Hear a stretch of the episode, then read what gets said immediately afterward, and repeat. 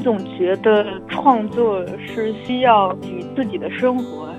与自己的内在体验去对话、去发生连接的，因为创作就是在对生活说话，就是在对生活中的问题发言。原本在我的生活中，戏剧是高于生活，也高于很多事情的。但我现在觉得，戏剧它只是生活的一部分。每个人真正重要的是自己的生活，所以相比创作，相比看戏，就我更重视我们每个人自己的生活。我总是希望试图去给历史，呃，留下一些档案，因为觉得我们总不能所有的生活、所有的创作、所有的思考都变成了无法复刻的、转瞬即逝的、被时间吹散的东西吧。这里是后浪剧场，我是小树，我们是后浪出版公司旗下的一档泛文艺播客，聊与艺术有关的一切，最终指向每个人的日常生活。那今天的这期节目有一点特别，因为是我接受天津新闻广播的采访时的一次对话。在后浪剧场播客即将迎来四周岁生日之际，能够以这样的方式回顾一下四年来的幕后故事，它就像一次小小的仪式，也像是送给后浪剧场，也送给听友们的一份小小的礼物。我做后浪剧场其实是一件听起来很偶然的事情，但也是自然而然的发生的。对，就是自然而然。后浪剧场当初从一个图书品牌发展为一档播客，一个文艺活动和表演课程的策划品牌，其实都是自然而然的。这也是事物发展最自然不过的规律。那年底了，相信大家都会有各种琐事需要忙碌，也有各种心事需要梳理。或许还有诸多的不如意、不顺心，比如想做的事阻碍重重，想沟通的人鸿沟很深。那每个人可能都有各自的困境，所以与大家分享这期节目，也是希望通过我们节目幕后的故事来分享一种观点，一种对待事物的方式。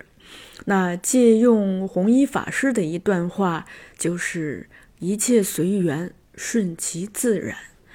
一个人的缘起是存在于与周围环境的关系之上的。个人经常被外界的人事物所影响，同时其实也在不断的影响着外界的人事物。这种与周围环境的相互关系，也就形成了相依相成的缘起关系。那一切随缘，顺其自然，其实是对待因缘的大自在的态度。水在流淌的时候是不会去选择道路的，树在风中摇摆时是自由自在的。那人在生命的过程中，也应该是随缘随性的。因为缘起不由人，缘灭不由人，由人的是对缘起缘灭的态度。那随便是一种态度，随其实不是跟随，而是顺其自然，不怨怼，不造进，不过度，不强求。随又不是随便，它是把握机遇，不悲观，不慌乱，不忘形。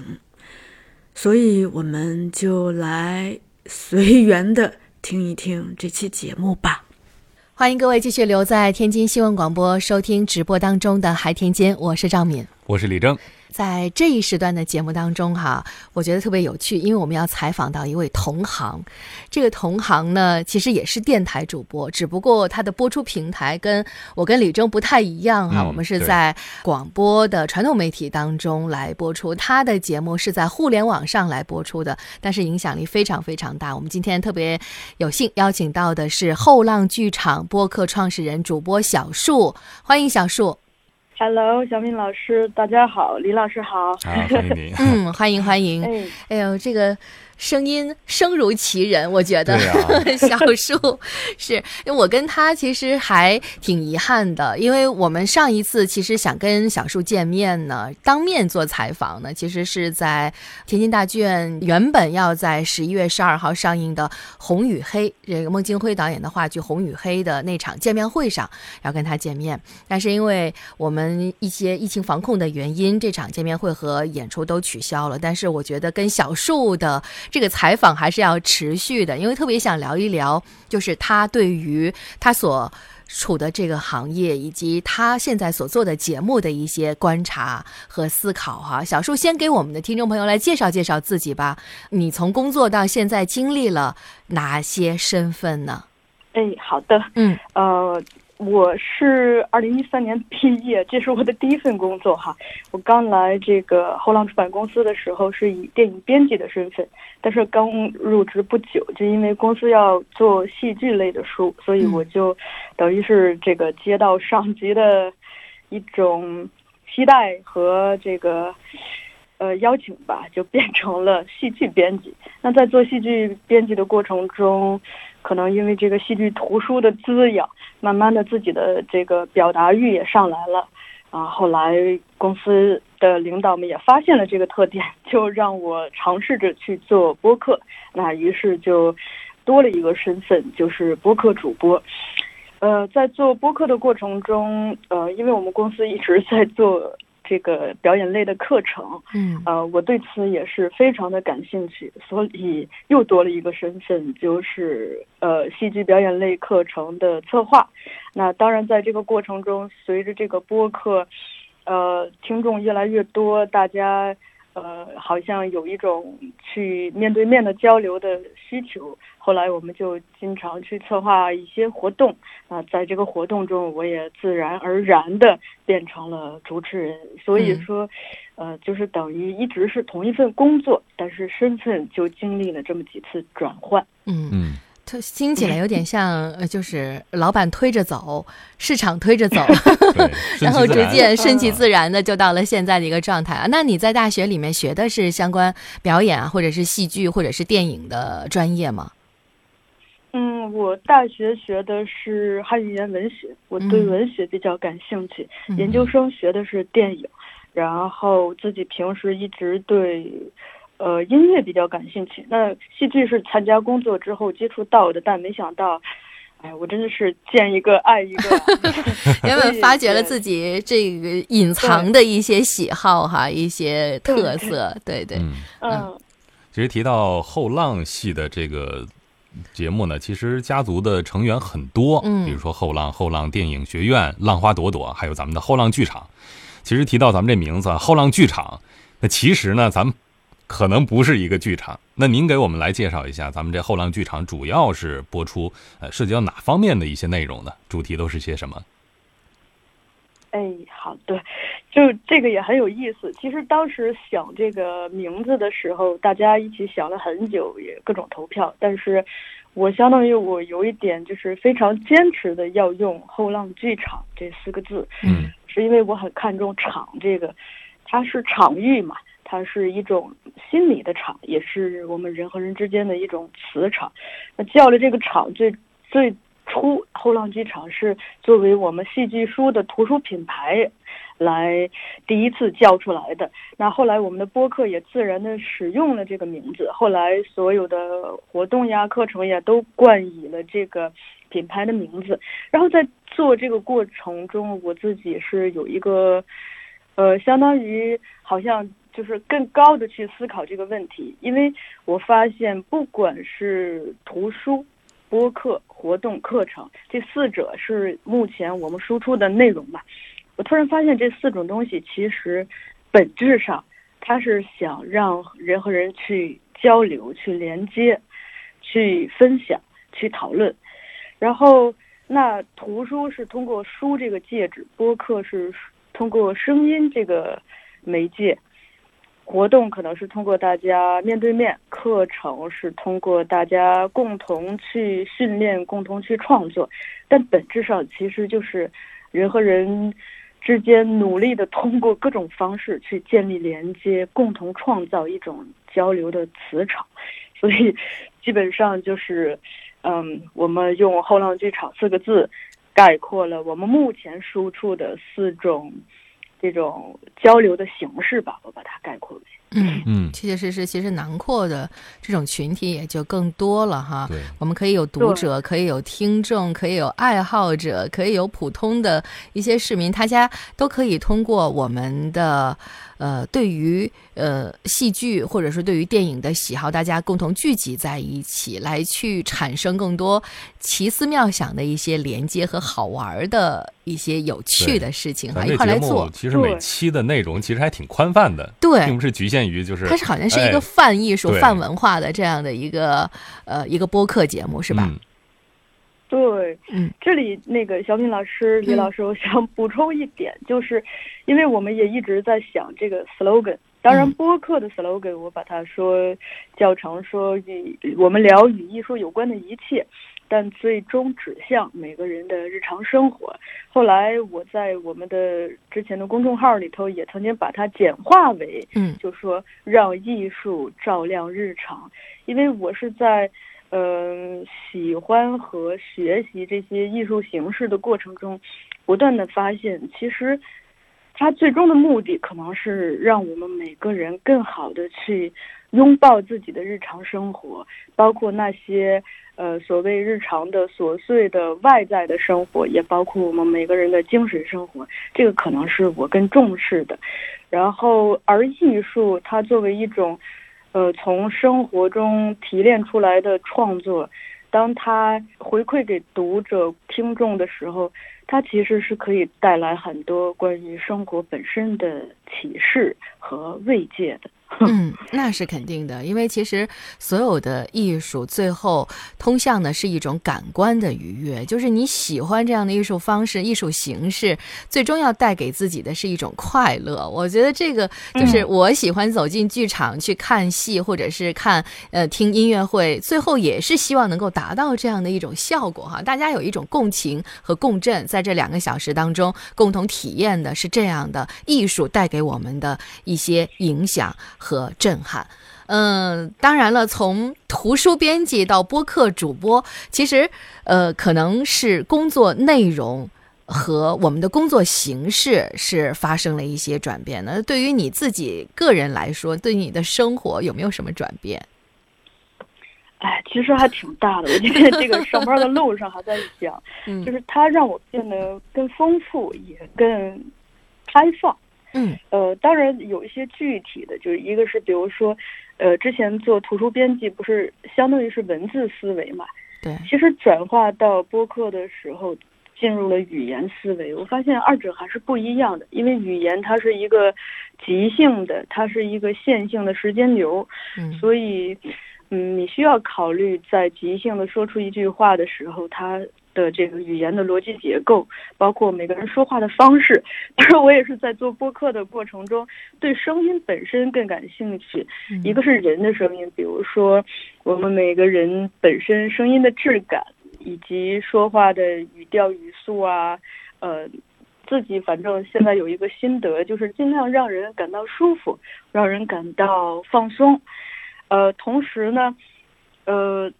关于声音的另一种关注就是人的声音之外的，就比如说，就其实我还突然好像耳朵被打开了一样，会留意到生活中的各种各样的声音，也包括自然中的。那也很很有兴趣去把这些声音记录下来。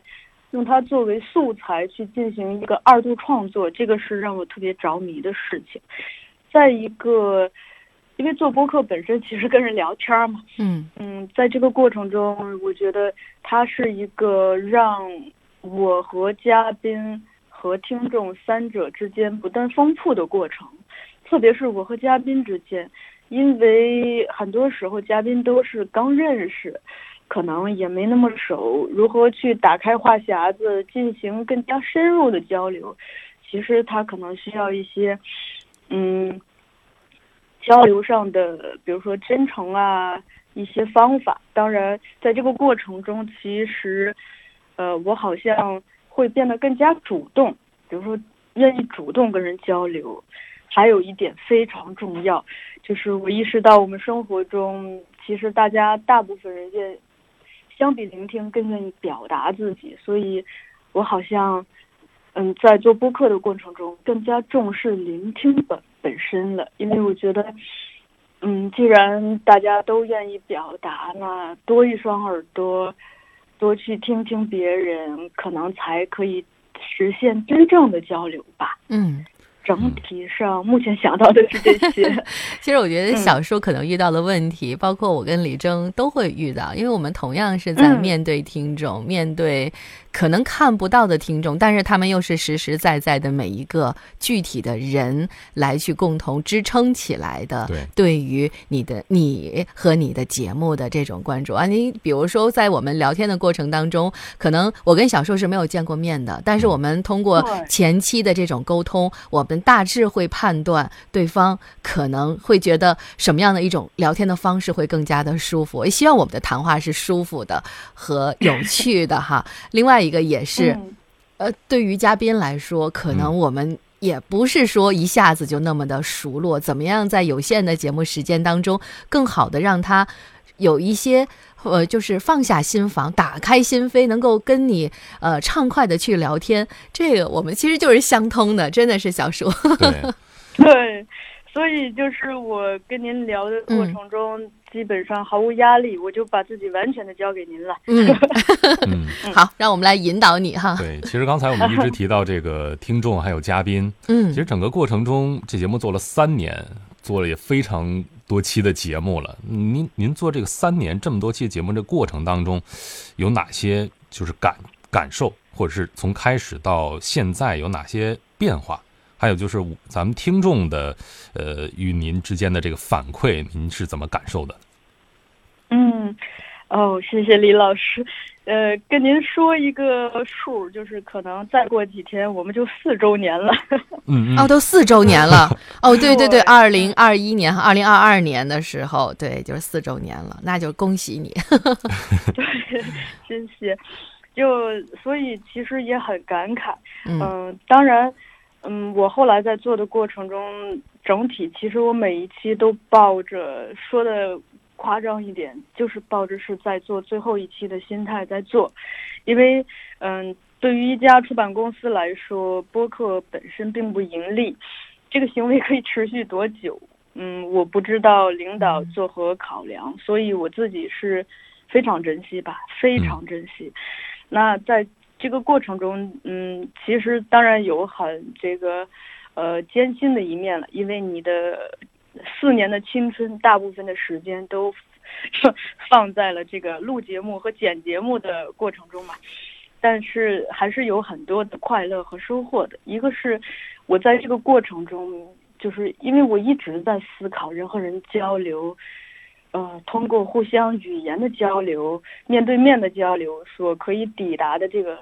呃深度，或者共同抵达的一个什么样的境界。那在这个过程中，我就意识到，可能最重要的是让彼此都感觉到放松。安全和舒服吧，这一点说起来很简单，但是当我一点一点的去意识到它，呃，整个过程是充满了喜悦和兴奋的。另外就是说，因为我们这个节目整体是在聊跟艺术有关的话题嘛，嗯，其实也在嗯呼应我最初做它的一个初心，就是不断的去和业内的。比如说老师也好，或者是创作者也好，听众也好，观众也好，去进行交流，去进行关于这个这些行业和我们专业领域的记录、探讨和分享。而且记录这个我很重视这个动作，因为特别是对于戏剧，呃，戏剧发生在剧场，它可能转瞬即逝，但是如果我们通过声音去记录。下一些与戏剧有关的声音，可能到未来它就是一份时间档案吧。这个我想，啊，二位老师在做电台的过程中，嗯、可能对此更加深有体会。嗯、再一个是，嗯、呃，我在做整个过程中，其实都是充满热情的。一个是对于交流这件事儿充满了呃热情十分着迷，另一个就是对于如何通过声音这种媒介去创作，去激发人的想象力，去如何让人感觉到好玩儿，并且被触动，甚至被启发，这些是我愿意去探索的事情。呃，当然，这些是我自己的一个感受了，那个是是我嗯单方面的感受。那在这个过程中，其实也有不断的去收到听众的反馈，然后呃，其中有一些呃听众，他们后来就变成了我我的朋友，是是真实的朋友，因为他们很多人就是从听播客慢慢的走到了我们的活动里，走到了我们的表演课堂。比如说有杭州的朋友、佛山的朋友、北京的朋友，他们后来也有的也都慢慢的加入了我们的播客。还有一个特别有意思的是，呃，就是有一些嘉宾经常会被一些听众去惦记着。比如说我们有一个嘉宾，嗯、呃，之前就录过这个一系列的港乐的节目，所以每逢跟港乐有一点关系，或者是前两天梅艳芳这部电影上映，就会有听众留言说，呃，就是嗯，安利这个嘉宾可以去看一看。还有一个是那个嘉宾的反馈，比如说有一些嘉宾就说，嗯，他录完这个节目，走到很多地方，别人都可以通过他的声音去认出他来。还有昨天收到一个反馈，一个嘉宾说录完这个节目，呃，就是有一个同行，嗯，去找到了他，后来还促成了合作，我觉得还挺好的。目前想到的基本上是这些方向。嗯嗯，收获了非常非常多，而且是从零到有。从零到一的这个过程当中，我可以想象到，其实小树对于这样的后浪剧场的播客节目，每一期都是倾注了自己非常非常大的热情的。而且我还特别，就是你刚才说到的这种声音的记录，你会是在嗯你工作的路上和你在剧场当中待着的时间，会留存下这样的声音记录吗？会的，就是比如说我们本周播的这个赵良导演的节目是，我把它理解为，就是里头有一段声音是他当时在阿那亚戏剧节的演出现场的谢幕的声音，但是那个谢幕非常的，啊、呃、哦，太奇妙了！就我当时就本能的点开了录音机录了下来，因为那个现场非常的奇妙，同时那个现场其实也记录了我自己的一个顿悟时刻。我是在那一刻，好像自己就是对我的生活有了一种新的理解。从阿那亚回来，我也更加放松了，就突然就一切都松弛了下来，不跟自己较劲，也不跟别人较劲，所有的事情都变得更加的随缘了。嗯、呃，那一刻太奇妙了，能留住那个声音，我觉得不管对于我个人，还是能够把它分享给听众。同时，对于赵良导演，我想也是非常重要的，因为他在那个现场还，呃，呼喊了他的妈妈。他说：“这个女人，我从她的子宫里来。 嗯”嗯，也都是一些特别的时刻哈，这种时刻嗯都是无法复刻的。不能逆转的，所以就是非常的重要。声音的魅力，我们现在能够从通过一段声音瞬间把你带回到当时的那个场景和片段的嗯时候，其实呃，它的意义就是不言而喻对了，。嗯也是通过做这个声音的节目，也对自己产生了一个非常重大的一个改变啊，嗯在与嘉宾和听众交流的过程中，自己也在不断的成长。其实我们看那个平台上有很多听众，就是对这个节目有非常的大的肯定，说嗯啊，这个终于难得的一个认真讲电影艺术 的节目了，哇，就是确实作为一个节目的制作者，如果能看到就听众这么啊积极的一个反馈，自己的内心也会有更大的动力去往下做下去。嗯，嗯对。那我们现在呃将近四年的时间，你有没有算过小树你做了多少期节目 了？嗯，呃，这个因为节目有编号嘛，嗯所以那个 我们你本周 你就是为了怕自己。己忘记是吗？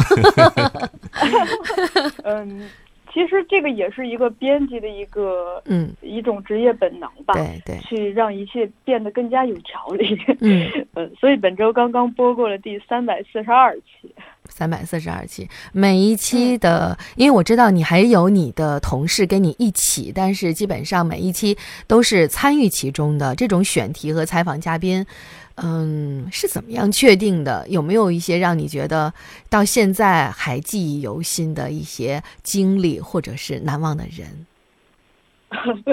嗯，这个太有的聊了。嗯 就选题和嘉宾，其实呃当然，嗯，首先有一大部分是我们相当于主动策划嘛。嗯嗯我其实这个我还挺爱策划的，比如说那个疫情期间大家都出不了门儿，我也没有办法去跟嘉宾面对面的去录节目，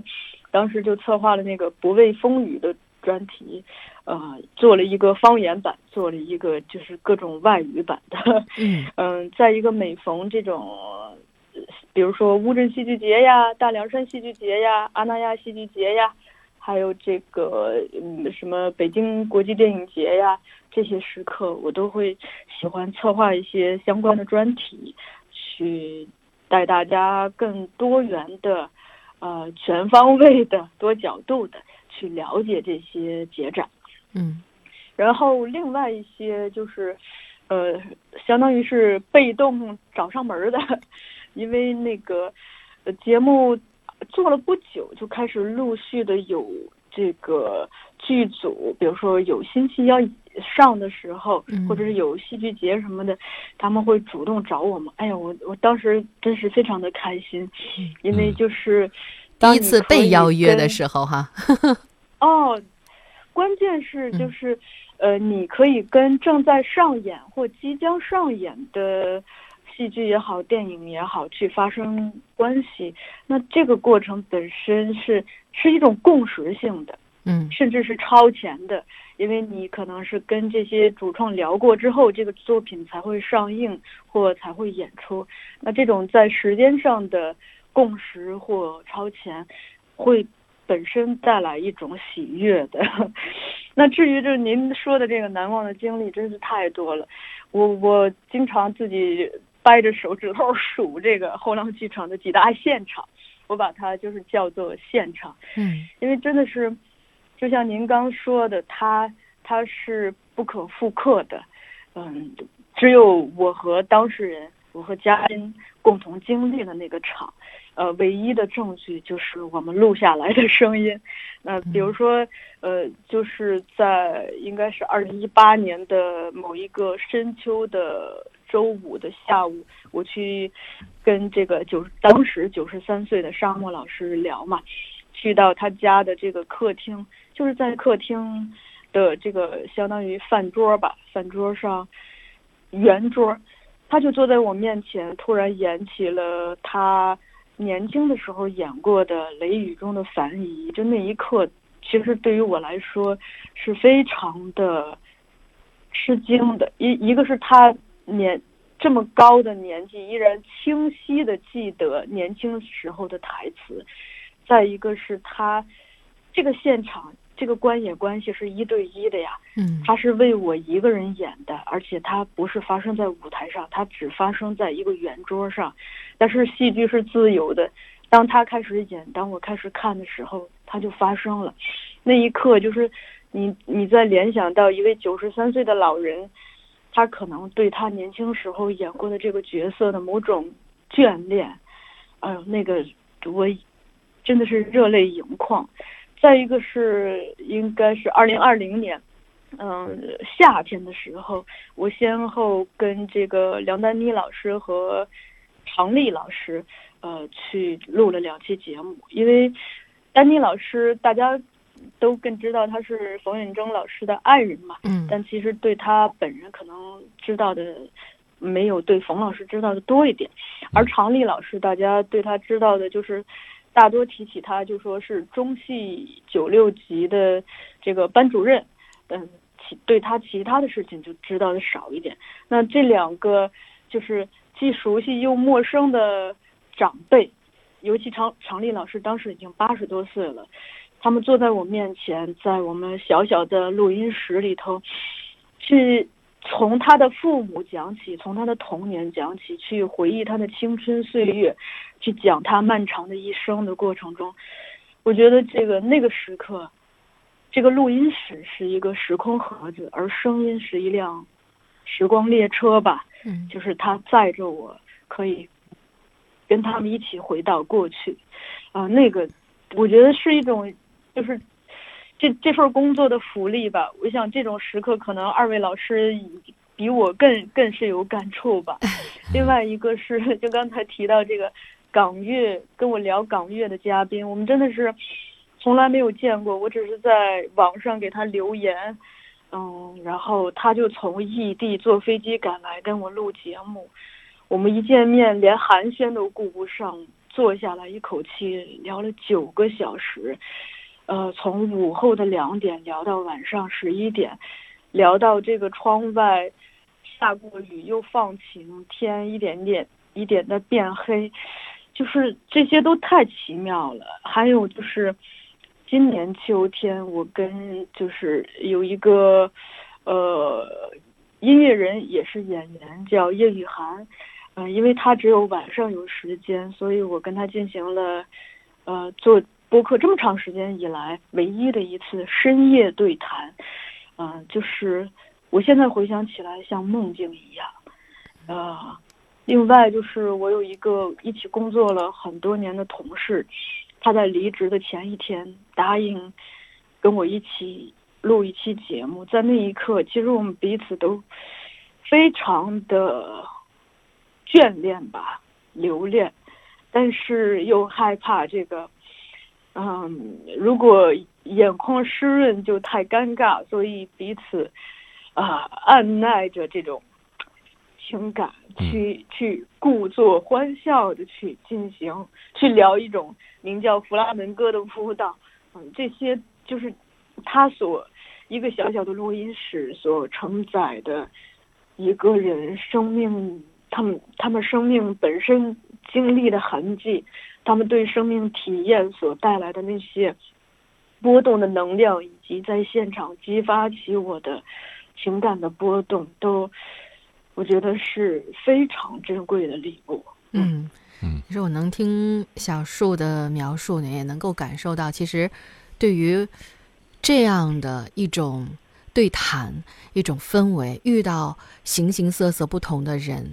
其实对于咱们做访谈节目的主持人来说，都是一份特别特别珍贵的礼物，因为他们的经历是不同的。你可以就像演戏一样，你可以体验不同的角色，同时你也可以了解到不同的人生。这个经历是，嗯感觉是非常非常的奇妙的，嗯而且也是很难得的。如此多难忘的经历，嗯我听完之后就感觉是如梦似 幻，如梦似幻它是多么的 美好，就好像如就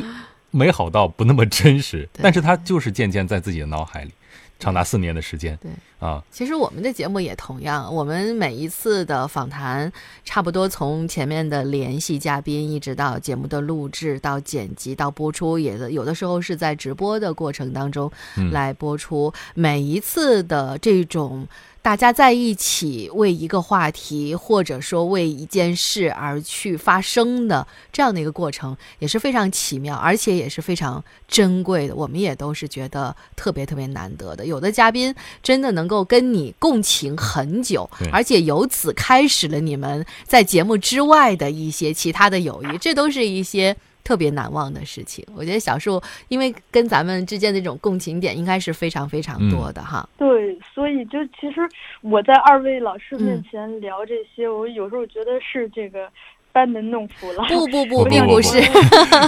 因为有时候我觉得就是可能对于访谈来说，技巧嗯并不是那么重要，更重要的是一份态度。嗯，就是你愿不愿意去倾听？有的时候真的是，呃，说太多，可能你的表达并不是那么重要，更多的就像你的体会一样，嘉宾的表达，他们所带来的对于事件和世界的观感，其实是更重要的。对，说白了，咱们就是嗯抛砖引玉，对是吧？ 主抛要砖是引玉。主要是人家 在说，哎，当然了， 其实通过这样的一些方式啊，就是点对点的，或者是人与人之间的这种方式，其实你和你的团队也是在不断的有更大的收获的。就像嗯，我们刚刚在之前的节目当中介绍到了，其实后浪剧场它是有图书、有播客、有课程，另外还有一些活动，和很多的专业和非专业的戏剧爱好者、表演爱好者都会产生一些呃深的或浅的一些联系。但是同时，你也是一个观察者。你觉得这种联系，呃，比如说一开始的时候是什么样的，到现在我们逐步推进起来的时候又是什么样呢？它有一个什么样的变化呢？哇，小敏老师，您真真的是敏锐啊！嗯就是使用了“观察者”这个词。 我其实我的角色真的还就是观察，嗯因为我不是老师，也不是学生，我是组织策划，然后默默的在观众席去观看。那在这个过程中，但其实，嗯，有时候真的是旁观者清了，对可以看到更多。呃，首先，嗯，比如说在，其实不管是做播客还是做活动和课程，我很重视就是人的所有的所有过程、所有时间流里头的内心体验。所以，比如说，那很多人第一次来到这里，他可能是从外地赶过来，人生地不熟；即使是从北京同城赶过来，毕竟是一个陌生的环境，嗯其实大家都会有一些放不开，甚至是不知所措的地方。嗯，因为除了环境是陌生的，这里的人也是陌生的。那在这个过程中，其实我在这一点上我非常的重视，就是如何让大家，嗯，从电开电梯门一开，他们走出来的那一刻，去感受到一种，嗯、欢迎，一种友好。一种可以让他们觉得安全、放松下来的东西。那特别有意思的是，可能因为这些活动和课程都是互动型的，它不是咱们传统的讲座式的，嗯所以人和人之间可以进行更加频繁、密集，也更加亲密一点的互动。嗯，特别是嗯，表演课涉及到身体上的互动嘛，那在这个过程中特别有意思。大家，我因为我们很多课程经常是其实就三五天或者是一个礼拜，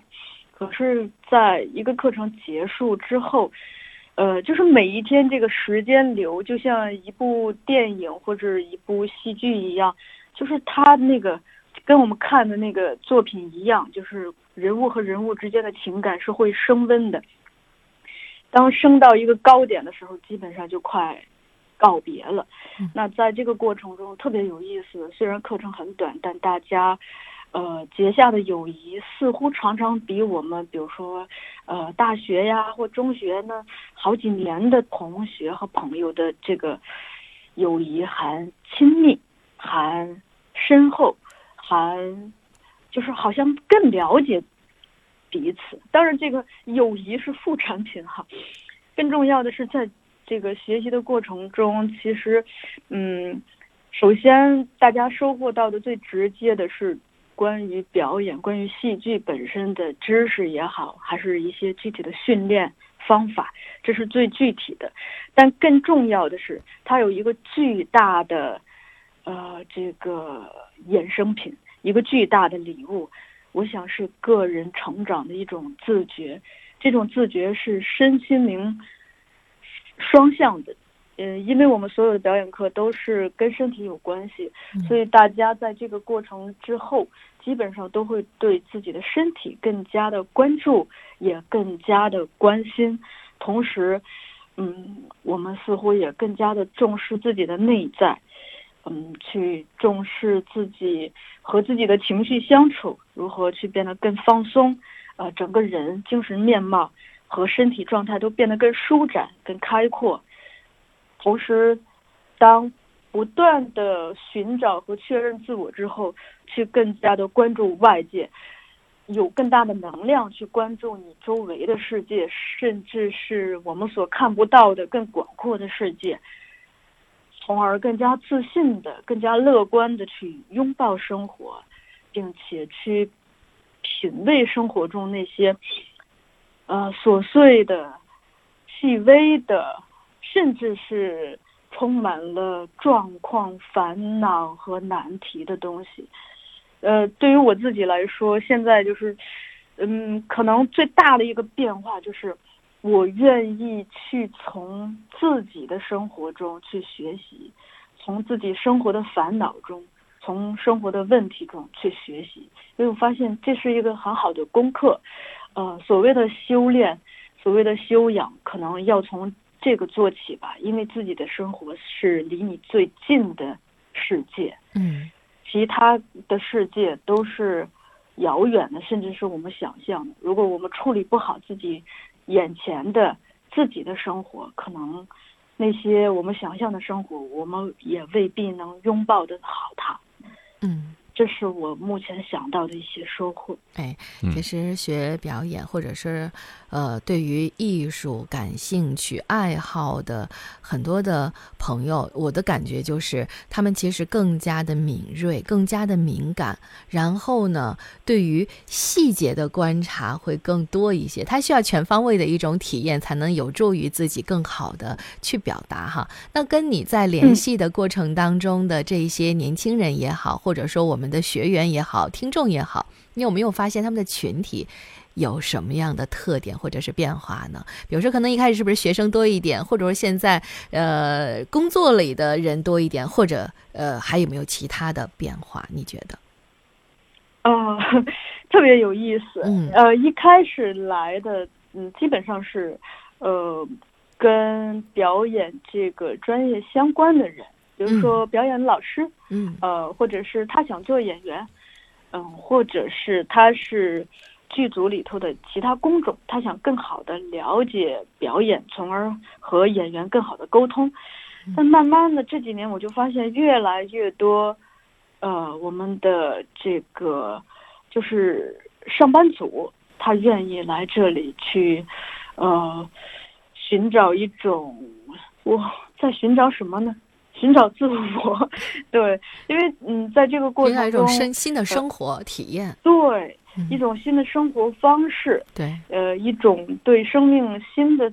新的认识和体验。因为除了大量的这个不同行业的白领之之外，现在有越来越多的学生，呃，一开始是研究生，后来大学生也来了，有的时候中学生也要也想来，也嗯要来。嗯哦，就是 一我就发现现在的就是这些孩子们，一个是好幸福哈，嗯呃，另一个是他们非常的自觉，就他们在年龄这么小就知道要去进行这样子的体验，而不只是停留在我们传统的一些，比如说传统的学习方式或传统的娱乐方式。那在这个过程中，我最爱做的一件事情就是观察同学，除了在现场观察同学们啊，就是嗯观察大家的照片，呃，并且持续的观察大家，呃，在离开这里之后的状态。那在这个过程中会看到，真的是有的人就是从基本不笑或不会笑，会变得笑容越来越灿烂。另外就是，也会看到就是有一些蜷缩的身体，总想把自己藏起来的身体变得更加舒展。呃，一些沉默的人变得更愿意表达，一些呃声音比较小的人，呃，声音会变得呃稍微的音量提高一点。就是这些细微的变化都让我非常的感动。关键是，就是我们人说精气神儿嘛，每个人身上都有一种气，那这个气色，你就会看到有的人可能最初我见到的时候是向内收缩的，呃，甚至是暗淡的，是下垂的。可是慢慢的，我能看到，就是当这些变得逐步的打开，甚至向上，去绽放，就是就是生命本身的绽放，笑容本身的绽放，那张脸本身的绽放，这种，呃，一个人就是在你眼前经过时间之后肉眼可见的这种变化，其实是非常的生动的，就跟你通过延时摄影看到一朵花开，一棵小树苗长大，一棵小草顶出来，就是是一样的，就是让人真的是哦，内心非常的触动。 嗯嗯啊、小叔说的这个触动，我觉得就通过你的描述也能够感受到，仿佛这个画面就在眼前哈。你这个观察者的身份真的是选择的特别特别的到位和微妙哈，对，你切切实实，其实提到观察者呢， 嗯呃，您做了四年的节目，一直在做戏剧表演有关的内容，当然也肯定是像刚才咱们说，通过人与人之间的交流，采访了、交流了很多从业者，还有爱好者，还有到各大戏剧节进行采访的活动。那您对于目前的咱们国内的戏剧演出市场，肯定有一些自己的一些呃感想或者是思考，特别是近几年我们发现这社会的这个各个方面发展的都在逐渐的加快啊，变化也会越来越多嗯，我想，呃，能不能聊一下您对这个国内演出市场的一些思考？嗯，好的，呃，的确是在这个过程中，看戏本身，包括去参加戏剧节，对我来说是一个大开眼界的过程吧。嗯嗯，整体其实感觉近几年国内的戏剧市场还是越来越好的，特别是戏剧节越来越多，呃，每个戏剧节的这个风格也不太一样，所以你会可以看到一些呃越来越好的景象，嗯。但疫情本身给戏剧人带来了一些新的出路，呃嗯，比如说，我就留意到，那嗯不管是阿那亚戏剧节，还有去年的第二届这个大凉山国际戏剧节，他们就更重视户外空间的使用。嗯，当他们开始大量的开拓户外空间的时候，其实戏剧就离我们的生活似乎更近了。它打破了那个镜框式舞台，它也打破了一个封闭的剧场空间，它让戏剧走到了街头，走到了城墙下，走到了大海边儿，走到了田野里，走到草坪上、大树下。哦，戏剧跟自然、跟生活都好像离得更近。那我们在欣赏戏剧的过程中，其实也可以，也是在欣赏和思考生活，也是在聆听自然，在欣赏自然。这个过程中，我会觉得，嗯，戏剧走向了，反而走走向了更开阔的地方。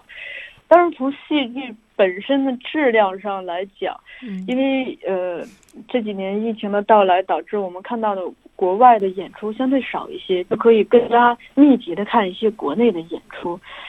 我自己是比较感慨的是，嗯、就会觉得可能我们在内在的创作上还是需要更更踏实、更真诚的去提升吧。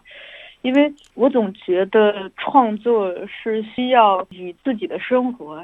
与自己的内在体验去对话、去发生连接的，因为创作就是在对生活说话，就是在对生活中的问题发言。不然的话，如果缺少这种内在的表达，就是跟自我连接的表达的话，就有一些表达就是可能会容易嗯没有那么深刻的触动人心，就会缺少生命力。所以，可能对于创作者来说，我觉得去寻找到自己真正的创作动力和源泉是非常重要的。就是是什么触动了你的心，让你不得不表达，不得不使用戏剧这种媒介。另外一个是就是真诚本身了。我想这个不管是戏剧，还是咱们做这个电台，还是和播客，嗯，没有真诚这个态度，以及真诚这种态度背后所付出的踏踏实实的日复一日、年复一年的这种努力，嗯，是很难打动观众的。我想，可能这些才是打动观众的不二法门吧。真诚永远比聪明更有力量。嗯它也更加直接。还有一点，我就是也是我前两天还在感慨，就我我发现我在咱们国内的戏里头看到的表达啊比较多一些，比如说，嗯，愤怒的、激烈的，或者是黑色的，又或者是沮丧的，嗯，也也可能是，呃，花哨的狂欢，就是这样子的表达比较多。但是就是那种拥有更大的胸怀，呃，是真正的对生命悲悯，并且能挖掘到我们看似并不美好的生活中那些微不足道的美好，生命中那些就是作为一个人他生命中那些，比如说浩然正气的东西，他那些朴素的温暖的东西，这样子的作品可能相对少一些，也也也可能是我看到的少一些，或者是嗯，就是因为我在欧洲的一些作品中，经常可以看到一些。人是很放松的，我们没有那么多的道德上的枷锁，我们人本身也没有那么多关于生存，就是现实层面生存的焦虑所带来的那种，就是对生命本身的那种享受的、从容的、细细品味的东西，就是这些东西可能看到的会相对少一些。嗯，所以我也在反思，可能是因为我们现在的这个时代，以及我们每个人所处的现实的环境，它本身更现实吧。嗯，这种现实更容易让人愤怒、焦虑或者是沮丧吧。所以就是我们也似乎没有办法去太渴求跟我们一样生活在这个时代，生活在。这种生活氛围里头的创作者，去超脱于此，创造一种，嗯，不符合，就是太过超脱这种土壤和空气的作品。但是，嗯，大开眼界，嗯，去看到更加多样的对创作本身的表达、对生命的观察和思考本身，这可能是我们长远的一个课题吧。嗯，确确实实，嗯，对，最后一点就是，呃，我想说一点自己的思考，就是当我看的戏越来越多，嗯，其实，嗯，不能说戏剧不吸引我，只是说，呃，原本在我的生活中，戏剧是高于生活，也高于很多事情的。但我现在觉得，戏剧它只是生活的一部分。每个人真正重要的是自己的生活。所以，相比创作，相比看戏，就我更重视我们每个人自己的生活，就是如何我们去过好自己每一分每一秒的这种日常的生活，在日常的生活中去发现那些。啊、美好的，让你静静的享受的，或者是给你启发的东西，是一件很很美妙的事情。还有一点是，其实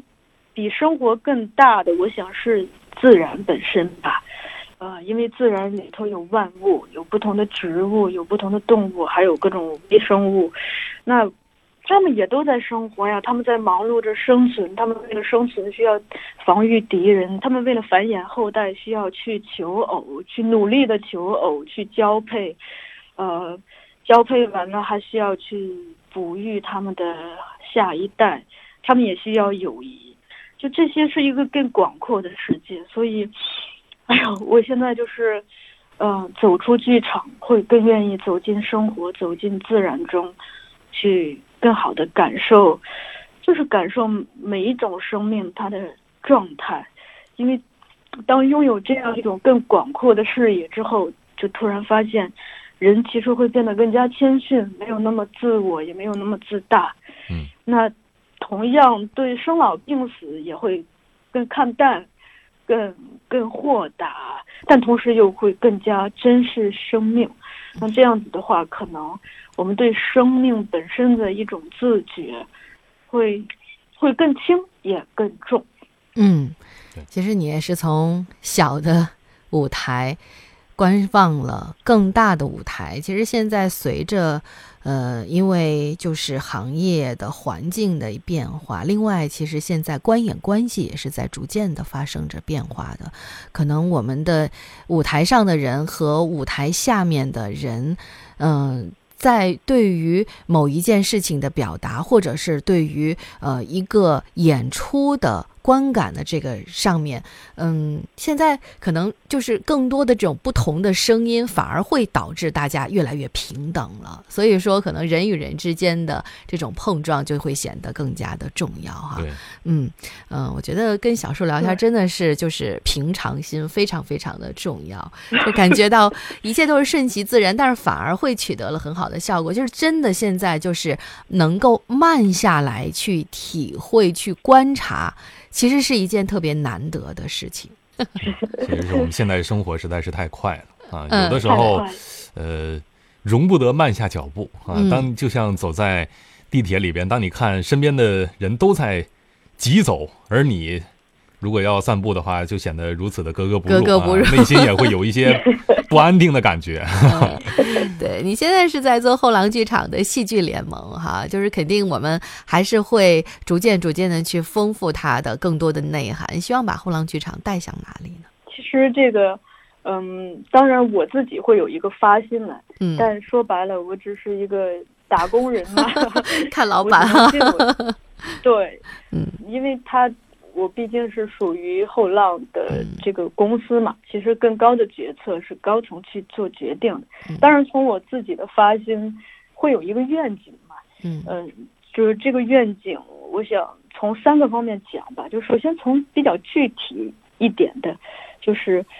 嗯，这个播客本身，我就是希望踏踏实实的去记录，通过每一期节目去记录每一年，就是我们新的作品、新的创作者或者创作者新的变化，去记录这个过程，然后可能给未来留一份档案吧。这个说的好像很有野心，但的确，它是我做这件事情的一个发心。嗯，我不知道是性格使然，还是这种编辑的职业本能。我总是希望试图去给历史，呃，留下一些档案，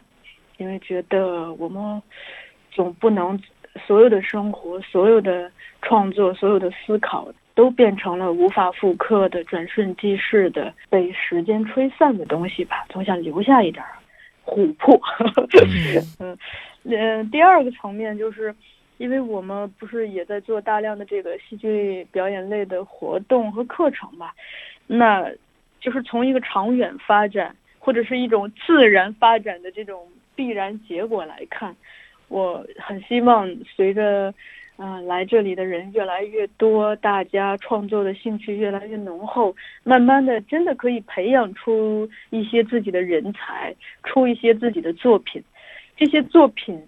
是根据每个人的生命体验，是根据每个人对生活的理解去创作出来的，真诚的、言之有物的表达。它可以不是很大，可以只是小小的给呃很少的观众去演，但它首先是一个真诚的作品，也是一个真的有所表达的作品。但是其实从我本人来讲，相比这种可见的有形的作品，我真正更关心的就是说，来过这里的人，不管是作为嘉宾、作为听众、作为参加课程和活动的朋友们，大家能够真的开始变化，就是，嗯、他可以变成更有能量的人，嗯，可以变成更真诚的人，可以不断的去改善自己的生命状态，就是让我们这个有限的一生吧，嗯活得在自己的意义上更加的开阔，更加的有质量。当然，如果有余力的话，嗯、可以尝试着去影响周围的人，去嗯唤醒周围的人，去帮助周围的人。这个是一个更大的愿景，他看不见，他需要它需要更大的空间和更大的时间来承载这种变化，但是这是我内心真正最重视的事情吧。嗯，好，嗯、非常感谢小树跟我们好好的聊一聊哈，聊一聊自己的这么多年的工作的一些感悟哈。其实你可能会感受到，比我和李征能够更快速的感受到这个时代的变化，确确实实，也可也可以说到了，我们也是通过你的叙述，能够了解到我们戏剧人也好，爱戏剧的朋友，或者说更关照自己内心的这些朋友们，应该怎么样去过好自己的每一天。非常感谢小树，谢谢，也祝愿我们的后浪剧场能够越来越好，我们的听众也越来越多，谢谢。感谢您。好的，谢谢小敏老师和李老师，也谢谢大家的聆听。嗯，好好的，也感谢各位收音机前的听众朋友收听我们今天的海天间，我是赵敏，我是李征。祝大家周末愉快，再会。嗯，再见。